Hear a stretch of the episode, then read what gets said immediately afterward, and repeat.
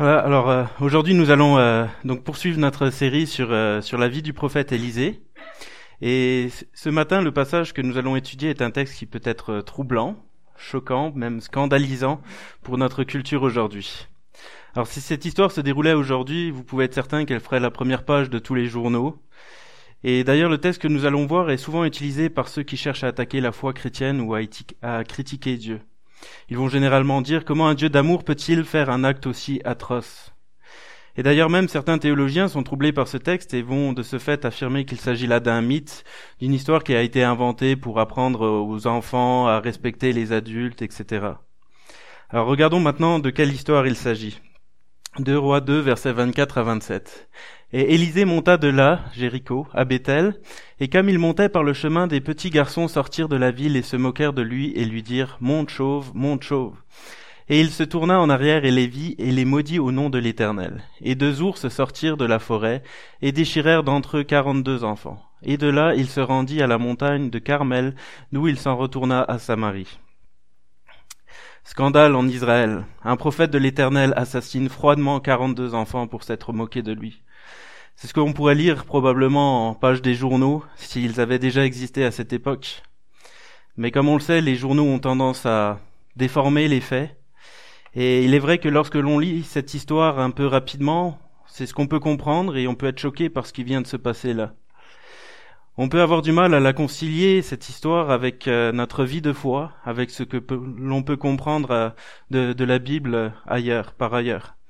Alors comment concilier tout cela avec ce que nous savons de Dieu qui nous dit d'un autre côté Mais aimez vos ennemis, faites du bien et prêtez sans rien espérer, et votre récompense sera grande et vous serez fils du Très-Haut, car il est bon envers les ingrats et les méchants. Ou encore, bénissez ceux qui vous persécutent, bénissez et ne maudissez pas. Alors comment comprendre cette histoire? Comment la concilier avec tout ce que nous enseigne la Bible, le Nouveau Testament? C'est ce que nous allons essayer de voir ensemble ce matin. Alors c'est un bon défi. Mais avant cela, il m'a semblé bon de saisir cette occasion aussi pour faire quelques rappels, quelques mises en garde importantes face à un texte comme celui-ci. Alors lorsque nous nous retrouvons à un texte difficile euh, comme celui-ci, plusieurs tentations vont s'offrir à nous. Et tous sont aussi mauvaises l'une que l'autre. Il faut donc que nous prenions garde à ne pas nous laisser avoir par l'une de celles-ci. Et donc voici les, les principales tentations que j'ai relevées auxquelles on, on, peut être euh, exposé. Alors premièrement, c'est atténuer le texte. Alors parfois, parce qu'on a du mal à accepter ce qui est ce qui est dit dans le texte, on va chercher à minimiser les choses, puis à les arranger à notre à notre sauce. Et on va utiliser de tout un tas de stratégies en passant par le grec, enfin l'hébreu plus dans l'Ancien Testament, etc. pour euh, faire euh, ouais, modifier le texte un peu à notre guise. Puis euh, et j'en ai vu qui euh, parce que bon, euh, sur, face à un texte comme ça, j'ai lu des commentaires, j'ai écouté des prédications pour voir les différentes manières d'expliquer. Et bon, j'en ai vu qui arrivaient à transformer, disant ouais, mais Élisée en fait, il les a pas maudits, il les a bénis. Si on regarde attentivement le texte, puis euh, il, les, les, ours n'ont pas attaqué les enfants, ils ont juste frayé un chemin à travers à travers eux, etc. Donc on, on est capable de faire tout ce qu'on veut quand on est motivé. Donc, mais parfois, parce qu'on comprend pas Dieu, on va aller jusqu'à changer l'histoire ou la faire coller à l'image que nous avons de Dieu. Et ça m'amène donc à ma deuxième mise en garde.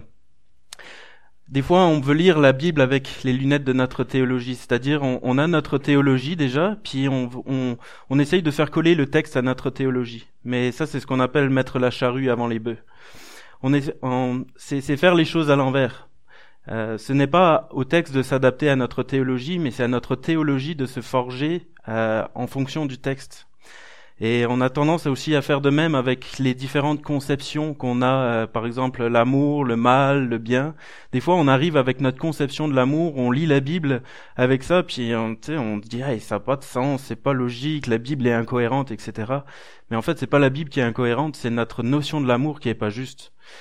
Et, euh, et, et, en fait, la Bible, c'est la parole de Dieu. C'est, c'est elle la norme, c'est elle qui a autorité sur notre vie. Et donc, c'est à nos conceptions et à notre théologie de se forger sur la Bible et non l'inverse. Et d'autant plus que la, la société aujourd'hui nous influence particulièrement. Euh, comme dit, on parlait de l'amour, c'est un des sujets peut-être euh, les, plus flagrants où euh, l'amour selon la Bible, on s'entend que c'est pas la même chose que l'amour selon notre société aujourd'hui. Donc c'est pour ça qu'il nous faut être attentifs, puis qu'il il nous faut revenir à la Bible justement pour pour retrouver ce que c'est réellement l'amour.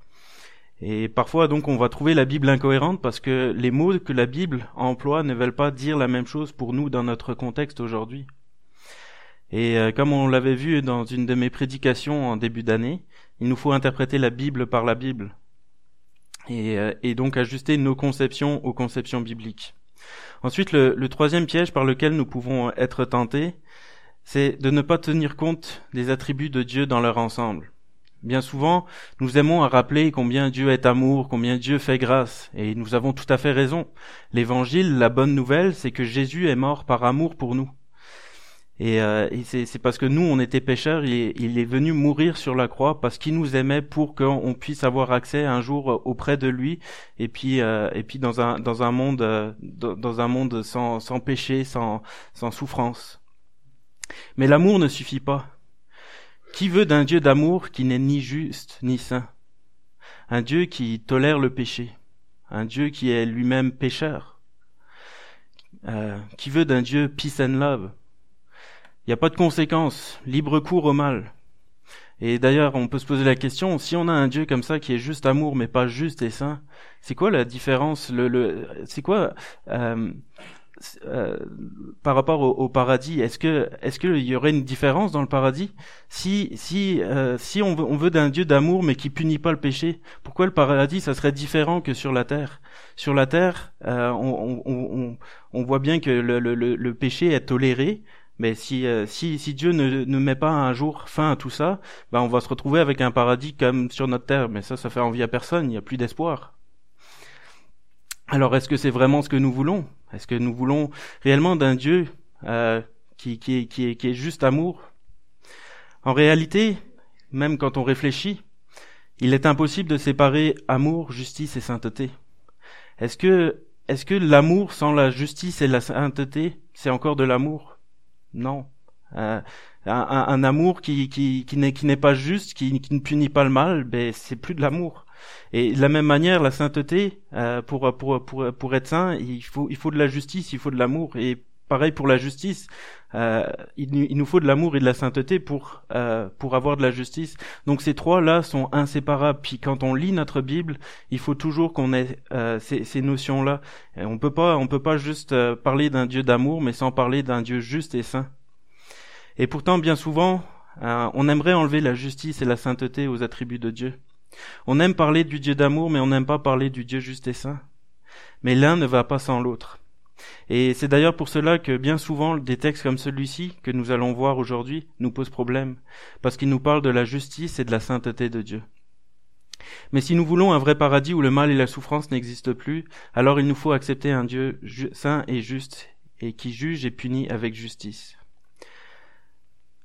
Maintenant, le, quatrième euh, avertissement, euh, c'est d'être sélectif dans la Bible. Peut-être que vous avez tous connu une personne à un moment donné qui, euh, peut-être que ça vous est déjà arrivé. Il y a certains passages que on arrive devant, puis puis on les aime pas trop. Alors euh, moi, j'ai connu des personnes qui ont rayé des passages dans leur Bible parce que ça les dérangeait trop. Et euh, ça, ne veut pas dire que c'est pas des personnes chrétiennes, c'est pas des personnes qui, qui, mais leur foi n'est pas assez complète, ils font pas assez confiance en Dieu. Et puis, euh, puis ils vont là, ils se sont dit ah non non ça ça peut pas être possible.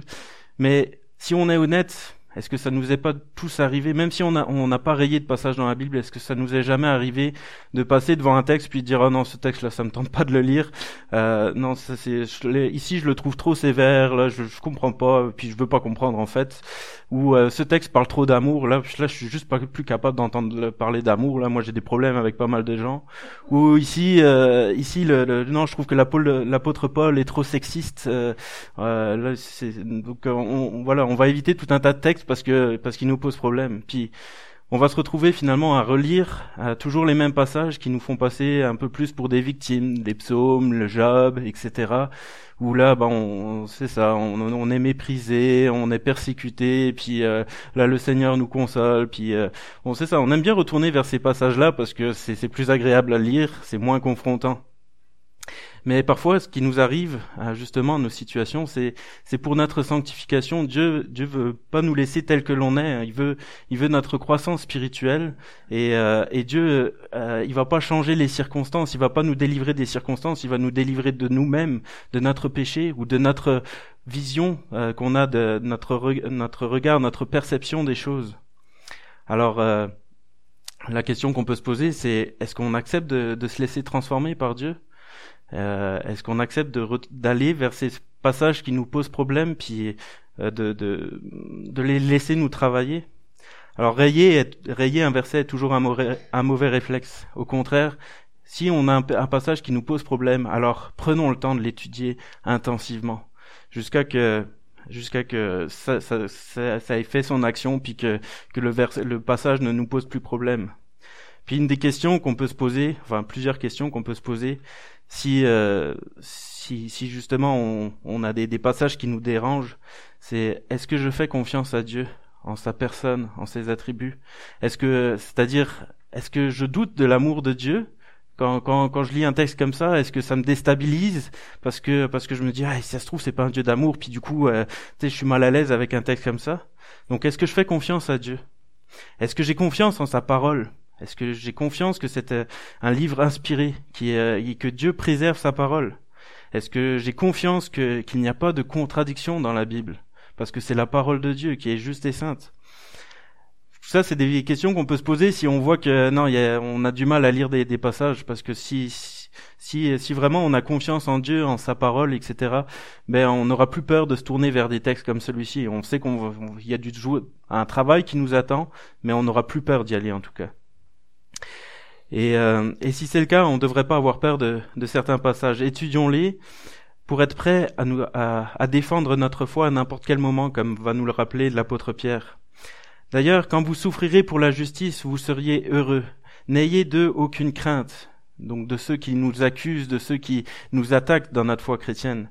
Et ne soyez pas troublés, mais sanctifiez dans vos cœurs Christ le Seigneur, étant toujours prêt à défendre, à vous défendre avec douceur et respect, devant quiconque vous demande raison de l'espérance qui est en vous, et ayant une bonne conscience, afin que là, même où il vous calomnie comme si vous étiez des malfaiteurs, ceux qui décrivent votre bonne conduite en Christ soient couverts de confusion. Combien de fois, lorsque il y, en a qui vont nous attaquer quant à notre foi. On se met sur la défensive et puis on devient agressif. Et ça, c'est un indice. Est-ce qu'on a peur? Est-ce qu'on a peur quand on nous attaque? Et euh, une des bonnes questions, euh, un des bons moyens de, savoir si on a peur ou pas, c'est si on répond sans douceur ni respect. Si on répond sans douceur ni respect, alors là, c'est qu'on a un problème, c'est qu'on a peur quelque part. Euh, soit soit c'est qu'on n'a pas d'amour pour les gens et ça, c'est un problème, parce que Dieu nous demande d'aimer tout le monde. Euh, soit c'est qu'on a une foi qui est mal affermie, on a peur que, que l'autre personne elle vienne ébranler notre foi, mais dans ce cas-là, bon, bah, prenons le temps d'affermir notre foi parce qu'on ne peut pas rester toute la vie avec une foi euh, non affermie. Euh, soit on, on, le prend personnel et cela montre qu'on a un problème d'identité. Quand l'autre personne euh, attaque notre foi, on, on, on se met sur la défensive parce qu'on le prend vraiment personnellement. Et quoi qu'il en soit, dans, dans, toutes ces situations, on est déstabilisé, puis alors on répond plus avec douceur et respect. Si donc on veut pouvoir garder notre sang-froid et répondre avec douceur et respect, comme nous le dit l'apôtre Paul, il ne faut pas qu'on soit ébranlé. Et pour cela, il faut qu'on travaille donc notre confiance en Dieu. Il faut que nous apprenons à nous oublier nous-mêmes en plaçant notre identité en Christ pour ne plus prendre les attaques personnellement. Et comme on le voit, c'est important parce que euh, c'est là qui est euh, notre témoignage verset 16, il dit en ayant bonne conscience afin que là où il vous où calomnie comme si vous étiez des malfaiteurs, ceux qui décrivent votre bonne conduite en Christ soient couverts de confusion. Donc c'est important que nous sachions répondre avec sérénité, avec douceur et respect. Et euh, enfin, il nous faut euh, étudier notre Bible pour savoir euh, nous défendre, et particulièrement les passages difficiles, ceux qu'on a tendance à vouloir éviter. Prenons le temps. Et c'est d'ailleurs ce que nous allons maintenant faire ensemble. Alors retournons maintenant à notre texte. Et Élisée monta de là, de Jéricho à Bethel, et comme il montait par le chemin, des petits garçons sortirent de la ville, se moquèrent de lui et lui dirent Monte chauve, monte chauve. Et il se tourna en arrière et les vit, et il les maudit au nom de l'Éternel. Alors, lorsqu'on étudie euh, ce, ce, passage, l'une des choses les plus choquantes peut-être à nos yeux aujourd'hui, c'est qu'il s'agit ici de petits enfants. Si ça avait été des adultes, notre société serait encore choquée, mais déjà beaucoup moins. Donc l'une des premières questions qu'il faut se poser ici, c'est qui sont ces petits-enfants?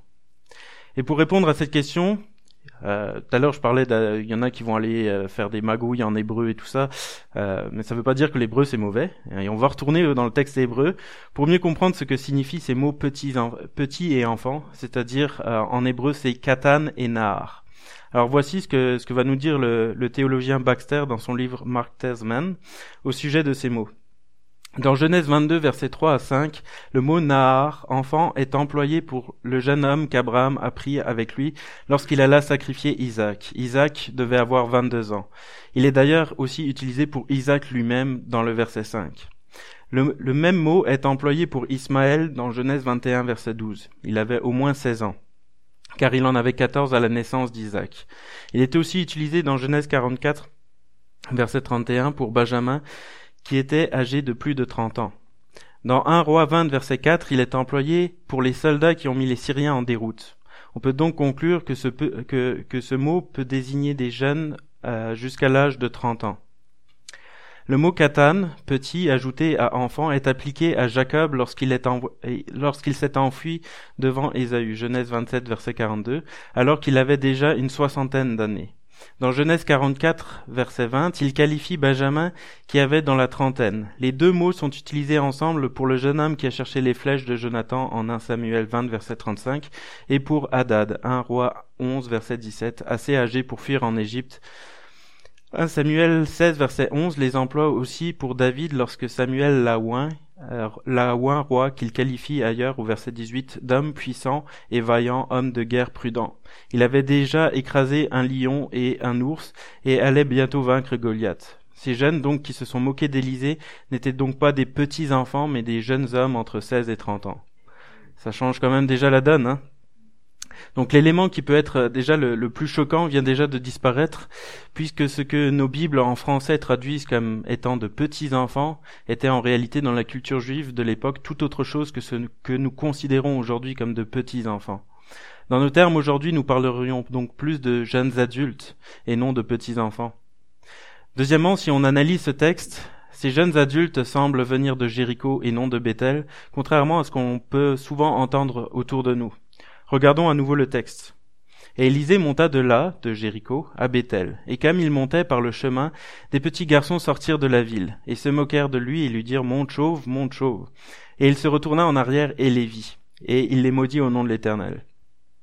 Donc ici, on voit euh, Élisée qui quitte Jéricho pour se rendre à Bethel. Quelle est donc la ville qui se retrouve derrière lui? C'est Jéricho. Alors, comment se fait-il qu'Élisée ait dû se retourner pour voir les jeunes hommes si ceux-ci venaient de Bethel? S'il se retourne, c'est que, sachant que Jéricho est derrière, c'est que les enfants venaient donc euh, de Jéricho et non de Bethel. De plus, le, texte insiste sur le fait de monter. Or, si on regarde une carte d'Israël avec les reliefs, euh, Jéricho est la ville qui se trouve là à droite, puis Bethel ici. Et en fait, on voit euh, toute cette partie là, c'est la partie la plus rude euh, de, de, la montée. Une fois qu'on arrive à, peu près là où il y a écrit 12h36, ça continue de monter, mais c'est la pente est beaucoup plus douce. Donc la, la, la, pente la, plus dure, c'est vraiment au, au, début de, de, du chemin pour aller euh, de, de Jéricho à Bethel. Et donc, c'est, euh, euh, ça se trouve plus de ce côté, et donc euh, ça montre encore une fois que si les insultes des enfants c'était monde chauve, monde chauve, c'est probablement parce qu'ils avaient vu Élisée monter avec le, crâne luisant, transpirant sous la chaleur peut-être, etc. Puis que c'était une pente raide, et donc probablement qu'il se trouvait plus du côté de Jéricho que du côté de Bethel. Alors maintenant, vous allez me dire, mais qu'est-ce que ça fait comme différence le fait que les enfants viennent de Jéricho et non de Bethel? Tout simplement parce qu'Élisée vient de montrer à trois reprises devant les yeux des habitants de Jéricho qu'il est le prophète de l'Éternel, que l'Éternel est vivant, qu'il est puissant. Et il l'a premièrement démontré en séparant les eaux du Jourdain sous les yeux des habitants de Jéricho. 2 Rois 2, versets 13 à 15. Et Élisée se tint sur le bord du Jourdain, et il prit le manteau d'Élie qui était tombé de dessus de lui, et frappa les eaux, et dit, Où est l'Éternel, le Dieu d'Élie Lui aussi frappa les eaux, et elles se divisèrent de ça et de là, et Élisée passa. Et les fils des prophètes qui étaient à Jéricho vis-à-vis le virent, et ils dirent, L'esprit d'Élie repose sur Élisée. Deuxièmement, il a aussi démontré en montrant qu'il savait ce que l'Éternel avait fait du corps d'Élie. Verset 15. Et ils allèrent à sa rencontre et se prosternèrent, donc les, fils des prophètes, ils allèrent à sa rencontre et se prosternèrent devant lui et lui dirent, Voici, il y a tes serviteurs, euh, il y a avec tes serviteurs cinquante hommes, des hommes vaillants, qu'ils aillent, nous te prions, et qu'ils cherchent ton maître. L'Esprit de l'Éternel l'aura peut-être emporté et l'aura jeté sur quelque montagne ou dans quelque vallée, et il dit, n'y envoyez pas. Et ils le pressèrent jusqu'à ce qu'il en fût honteux. Et il leur dit, Envoyez. Et ils envoyèrent cinquante hommes, et ils cherchèrent trois jours, et ne le trouvèrent pas. Ils retournèrent vers Élisée, il habitait Jéricho, et il leur dit, Ne, vous avais-je pas dit, n'y allez pas? Donc là, encore une fois, euh, Élisée a montré qu'il avait, il avait la, la, cette relation d'intimité avec Dieu, qu'il savait que Dieu avait pas juste euh, catapulté le, corps d'Élie euh, quelque part, puis qu'il l'avait laissé dépouiller. Non, on voyait qu'il faisait confiance à Dieu pour euh, pour, euh, pour avoir pris soin d'Élie et puis qu'il savait aussi qu'il était monté au ciel puis que son corps n'était plus sur la terre. Donc il, il, euh, ça, il montrait par là encore que euh, c'était un prophète de l'Éternel parce que par, parce qu'il il connaissait il, a, il connaissait la volonté de Dieu. Mais il a encore démontré une troisième fois en assainissant les eaux de Jéricho qui étaient mauvaises et provoquaient la stérilité comme on l'avait vu la dernière fois. Verset 19. Et les hommes de la ville dirent à Élisée, donc toujours Jéricho, tu vois que l'emplacement de la ville est bon comme mon Seigneur le voit, mais les eaux sont mauvaises et la terre est stérile. Et il dit, apportez-moi un vase neuf et mettez-y du sel. Et ils le lui apportèrent. Ils sortirent vers le lieu d'où sortaient, d'où sortaient les eaux et il y jeta du sel et dit, ainsi dit l'Éternel, j'ai assaini ces eaux et il n'en proviendra plus d'ici ni mort ni stérilité. Et les eaux furent assainies jusqu'à ce jour selon la parole qu'Élisée avait prononcée. Donc les jeunes ces jeunes hommes avaient donc eu trois confirmations qu'Élisée était donc bien un prophète de l'Éternel, au même titre qu'Élie. Les, les, jeunes hommes étaient donc bien au courant qu'Élisée était un prophète de l'Éternel. Et la loi, en Deutéronome, euh, en Deutéronome 18 disait ceci, Et l'Éternel me dit, je leur susciterai un prophète comme toi, du milieu de leurs frères, et je mettrai mes paroles dans sa bouche, et il leur dira tout ce que je lui commanderai. Et il arrivera que l'homme qui n'écoutera pas mes paroles, qu'il dira en mon nom, moi je lui les redemanderai. Et si tu dis dans ton cœur, comment connaîtrons-nous la parole que l'Éternel n'a pas dite? Quand, euh, quand le prophète parlera au nom de l'Éternel et que la chose n'aura pas lieu et n'arrivera pas, c'est cette parole-là que l'Éternel n'a euh, dite. Le prophète l'a dite présomptueusement, tu n'auras pas peur de lui. Sauf qu'Élisée, on l'a vu que tout ce qui est tout ce qui est tout ce qu'il avait dit euh, est arrivé. Euh, quand il a dit j'assainis ses eaux, enfin l'Éternel assainit ses eaux, etc. C'est arrivé quand il est devant le Jourdain et il a séparé les, les, eaux en deux. Quand il a dit que le, prophète Élie il le trouverait pas, etc. Qu'il qui devait pas y aller. Ben effectivement ils l'ont pas trouvé. Donc euh, donc il avait montré par là qu'il était vraiment le prophète de l'Éternel. Donc ces, jeunes hommes démontraient donc par ces moqueries d'une part de l'incrédulité puis d'autre part un, mépris de Dieu. Et en se moquant donc d'Élisée, il se moquait donc de Dieu et non en toute innocence d'un chauve, qui montait péniblement vers Bethel, le, crâne luisant. Et comme vient de le dire euh, Dieu dans ce passage de Deutéronome 18, et il arrivera que l'homme qui n'écoutera pas mes paroles qu'il dira en mon nom, moi je les lui redemanderai. Dieu donc ici appliqua simplement la loi, l'alliance qu'il avait conclue avec le peuple d'Israël. Parce que si c'est Élisée qui a maudit les enfants, c'est l'Éternel qui envoya les ours pour les, pour les déchirer. Et, et ce que nous voyons là est un principe que nous voyons partout ailleurs dans la Bible. Dieu nous donne de multiples occasions de le reconnaître, de reconnaître qu'il est Dieu. Mais au bout d'un moment, quand Dieu estime qu'on est devenu inexcusable, alors le jugement de Dieu tombe. Et c'est d'ailleurs ce que nous avions vu la dernière fois euh, dans le premier chapitre de l'Épître aux Romains. La colère de Dieu se révèle du ciel contre toute impiété et toute injustice des hommes qui retiennent injustement la vérité captive. Car ce qu'on peut connaître de Dieu est manifeste pour eux, Dieu leur, le leur ayant fait connaître. Autrement dit, Dieu s'est révélé à chacun. Mais il y en a qui ont choisi de retenir cette vérité captive de, de, de ne pas l'accepter dans son cœur. Et en effet, les perfections invisibles de Dieu, sa puissance éternelle et sa divinité se voient comme à l'œil depuis la création du monde quand on les considère dans ses ouvrages. Ils sont donc inexcusables. Dieu nous a mis assez d'évidence autour de nous, puis nous, on le sait, on l'a reconnu, euh, que, justement, ben, euh, on, on, le voit bien quand on observe la nature, on reconnaît que derrière il y a un Dieu et puis tout ça. Mais euh, c'est ça. Mais tout le monde, la nature, elle est là pour tout le monde. Puis chacun euh, est responsable devant Dieu de reconnaître euh, que, que c'est le Créateur. Et si nous prêtons attention au texte, Dieu se révèle et se manifeste à tous, mais c'est à ceux qui retiennent la vérité captive en toute conscience que Dieu va manifester sa colère. Et c'est ce qui s'est passé avec ces jeunes adultes. Ils ont connu la vérité, la réalité et la grandeur de Dieu, mais ils ont choisi de la rejeter. Ils n'en voulaient pas. Alors la colère de Dieu s'est manifestée sur eux. De plus, ces jeunes adultes étaient nombreux, et probablement que si Dieu n'était pas intervenu, ils se seraient pas arrêtés à la moquerie. On sait ce que ça se passe. Euh, déjà, on, il parlait de 42 enfants, donc 42 jeunes adultes, mais euh, on sait qu'il y en avait plus que 42. Euh, on, on, va le voir tout à l'heure. Donc c'est quand même comparable à un vrai gang de rue là, qui s'en prend à une seule personne. Ils étaient, de plus, on voit qu'ils étaient vraiment déterminés et intentionnels puisque euh, Élisée était déjà parti, puis eux, ils sont sortis de la ville euh, pour aller à sa rencontre, ce qui montre que, ils avaient vraiment envie de porter atteinte à Élisée. Euh, donc ils, sont vraiment sortis dans le but de, de lui faire du mal. Et euh, on sait comment ça se passe dans les pressions de groupe, etc. Il suffit d'un, il suffit qu'il y en ait un. Là, ça commence par la moquerie, puis il suffit qu'il y en ait un là. D'un coup, il ramasse une pierre, commence à le balancer, puis tous les autres le font avec. Donc, euh, nous, on ne sait pas ce qui se serait passé si, euh, si l'Éternel serait pas intervenu, mais probablement euh, qu'ils qu s'en seraient pris physiquement à Élysée. Et euh, juste pour euh, se souvenir, euh, pour Jésus aussi, ça a commencé par de la moquerie puis ils ont fini par, le crucifier. Alors considérons maintenant aussi les, moqueries et les insultes de ces enfants. Qu'ont-ils dit de si grave? Alors relisons le verset 23. Élisée monta de la Bethel, et comme il cheminait à la montée, des petits garçons sortirent de la ville et se moquèrent de lui. Ils disaient Monte chauve, monte chauve. Élisée prend donc la, route en direction de Bethel. Bethel signifie maison de Dieu. Euh, Bethel, c'est là que Dieu s'est révélé à Jacob et c'est à ce moment-là que Jacob lui donna euh, le nom de Bethel, comme on peut le voir en Genèse 28. Jacob partit de Beersheba et s'en alla à Charan. Il arriva dans un lieu où il passa la nuit, car le soleil s'était couché. Il y prit une pierre dont il fit son chevet, et il se coucha dans ce lieu-là. Il eut un songe. Et voici une échelle était appuyée sur la terre, et son sommet touchait au ciel. Et voici les anges de Dieu montaient et descendaient par cette échelle. Et voici l'Éternel se tenait au-dessus d'elle. Et il dit, Je suis l'Éternel, le Dieu d'Abraham, ton père, le Dieu d'Isaac. La terre sur laquelle tu es couché, je la donnerai à toi et ta postérité.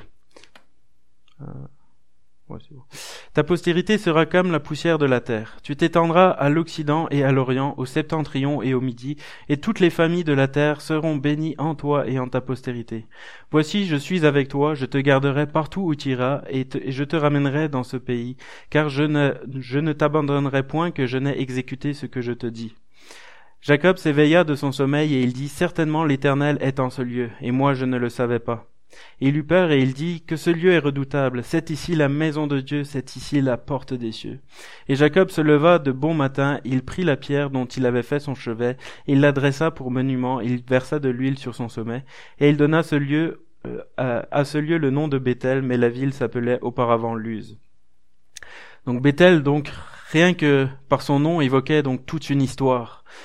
et, cette histoire était claire pour euh, dans la tête des gens de l'époque.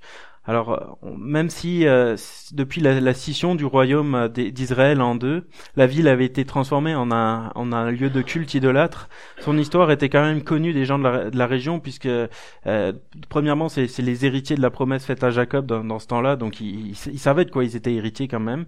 Et puis et puis le, le, le, nom était, était parlant pour eux. Ils savent Bethel pour eux, c'est de l'hébreu, donc ils savent c'est maison de Dieu, puis ils se rappellent toute l'histoire de Jacob. Donc lorsque donc les, jeunes adultes se moquent d'Élysée et qui montent en direction de Bethel, cela n'a rien d'anodin. Ils se moquent très clairement de Dieu et de ses promesses. Ils démontrent par là leur incrédulité puis leur endurcissement face à l'Éternel, face aux promesses de l'Éternel. Voici en d'autres mots euh, ce qu'ils sont en train de dire. Tu prétends qu'Élie a été enlevé au ciel en montant dans un chariot de feu sans passer par la mort, et maintenant c'est toi qui tentes de le rejoindre en montant à Bethel, c'est-à-dire la maison de Dieu. Tu veux monter à la maison de Dieu, peut-être euh, par euh, par l'échelle de Jacob qui, qui est peut-être encore là, peut-être que tu y crois. Euh, c'est comme si tu n'avais pas encore compris que c'était un mythe. bon, probablement que c'était un petit peu tout ça qui se cachait derrière donc les, les, les mots monde chauve, monde chauve. Ces jeunes adultes héritiers de la promesse de Dieu, qui avaient tout sous les yeux pour croire et se confier en Dieu, restèrent donc volontairement dans l'incrédulité malgré les évidences qui se trouvaient devant eux. Alors peut-être vous allez me dire que c'est un peu gros, après tous les miracles qu'ils ont vus, en étant eux-mêmes les héritiers de la promesse euh, faite à Jacob, puisqu'ils vivaient dans le pays que, euh, que justement Dieu avait promis à Jacob. Euh, ben, comment ça se fait qu'ils que, résistent encore à l'Éternel? Et pourtant, regardons autour de nous.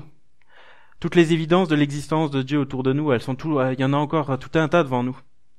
Et pourtant, combien de gens décident encore de fermer leurs yeux malgré toutes les évidences qui sont là?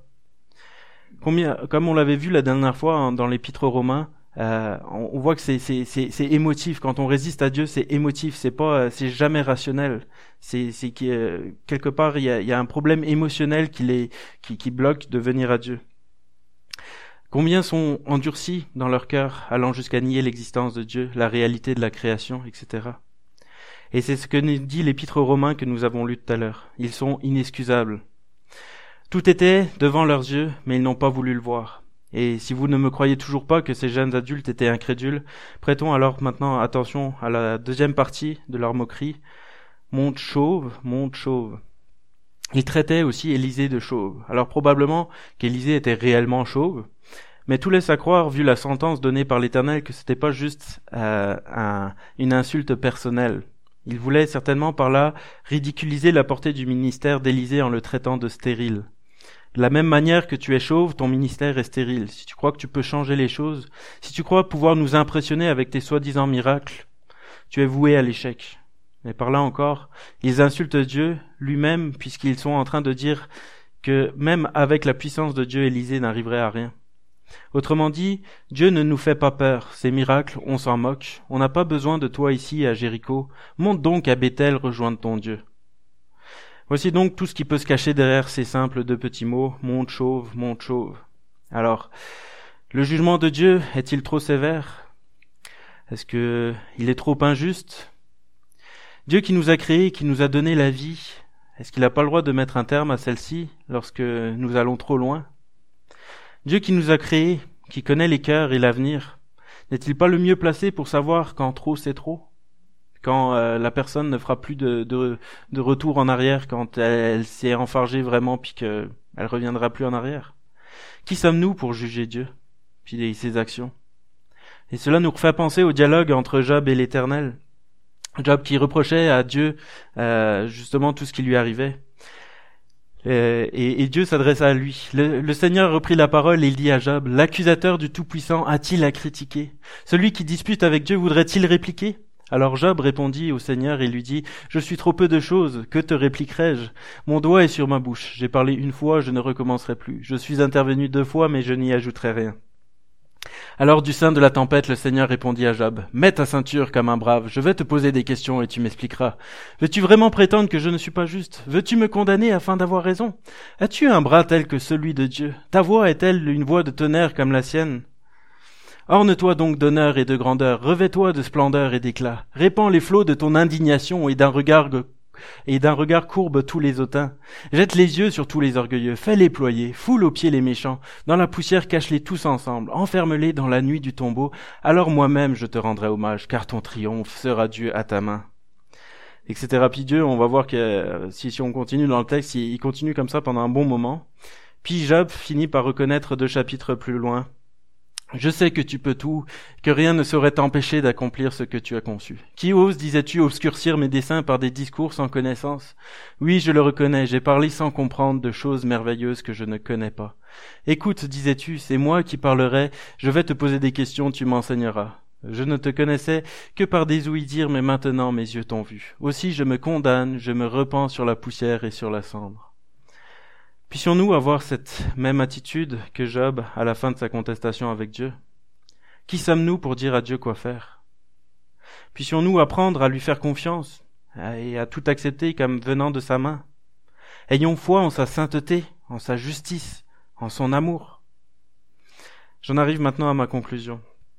Par la construction du, texte de Deux Rois 2, nous comprenons que l'auteur cherche à mettre en relation le récit des eaux de Jéricho, qu'on avait vu la dernière fois, avec celui des, jeunes adultes maudits. En fait, on peut le voir parce que euh, il a mis ces deux versets, euh, ces, deux, euh, ces deux histoires l'une à côté de l'autre. Euh, par, par euh, qui sont racontées en, en 3 à 4 versets chacune. Et, c'est, c'est, et, et, on voit que, que euh, les, les, versets, les, les histoires d'avant et d'après sont beaucoup plus longues. Donc ça, on sait que c'est dans la, dans la littérature juive et tout ça, on sait que quand il y a une construction comme ça, c'est vraiment que on, on, veut, on veut mettre ces deux textes en relation l'une avec l'autre. Et et euh, aussi, d'un autre côté, comme on l'a vu la dernière fois, l'auteur du livre des rois écrit le livre des rois dans un contexte de l'exil. C'est alors que le, le, peuple d'Israël a été exilé, c'est à ce moment-là que euh, l'auteur du livre des rois rédige le livre des rois. Et l'intention derrière tout le livre des rois est de montrer au peuple juif qui a été déporté que s'il est maintenant loin de son pays en esclavage, ce n'est pas parce que Dieu l'a abandonné, mais tout simplement parce qu'il a respecté son alliance, les contrats de l'alliance. L'auteur du livre des rois veut montrer que si, le peuple d'Israël est en exil, c'est parce que lui-même, le peuple d'Israël, n'a pas respecté l'alliance. Et le livre des rois est donc une suite de récits montrant finalement la dégradation progressive de l'état spirituel du peuple d'Israël.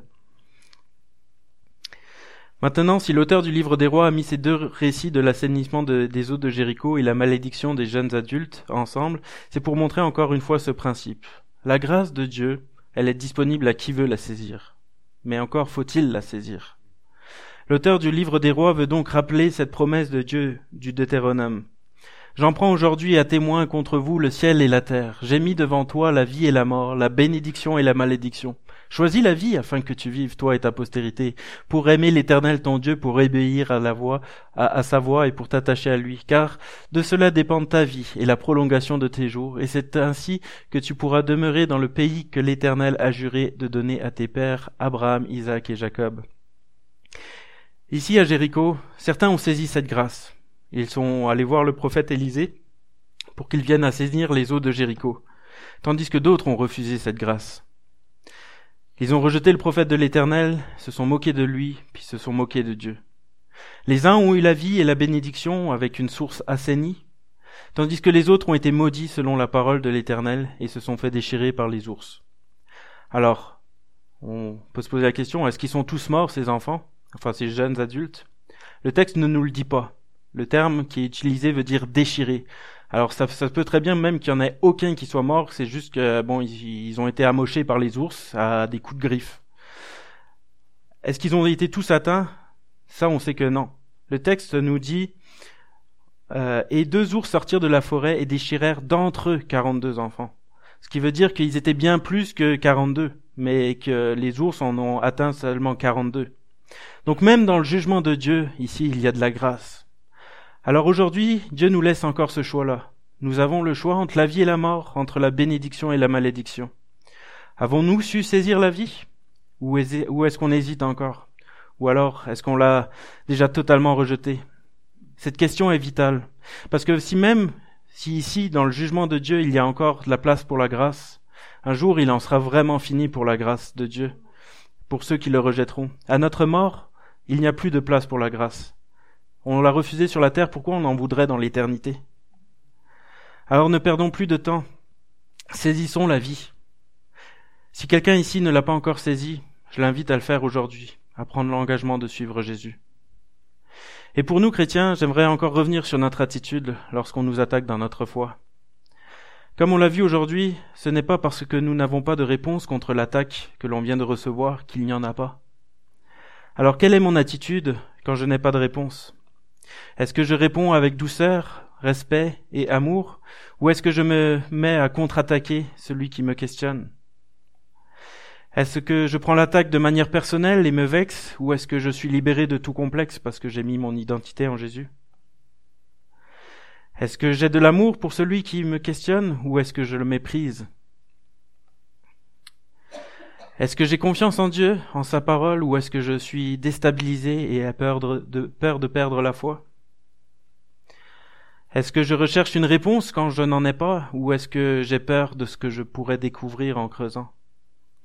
Donc j'aimerais euh, vous maintenant vous laisser quelques minutes pour euh, méditer un petit peu sur ces différentes questions, puis je, terminerai euh, par la prière.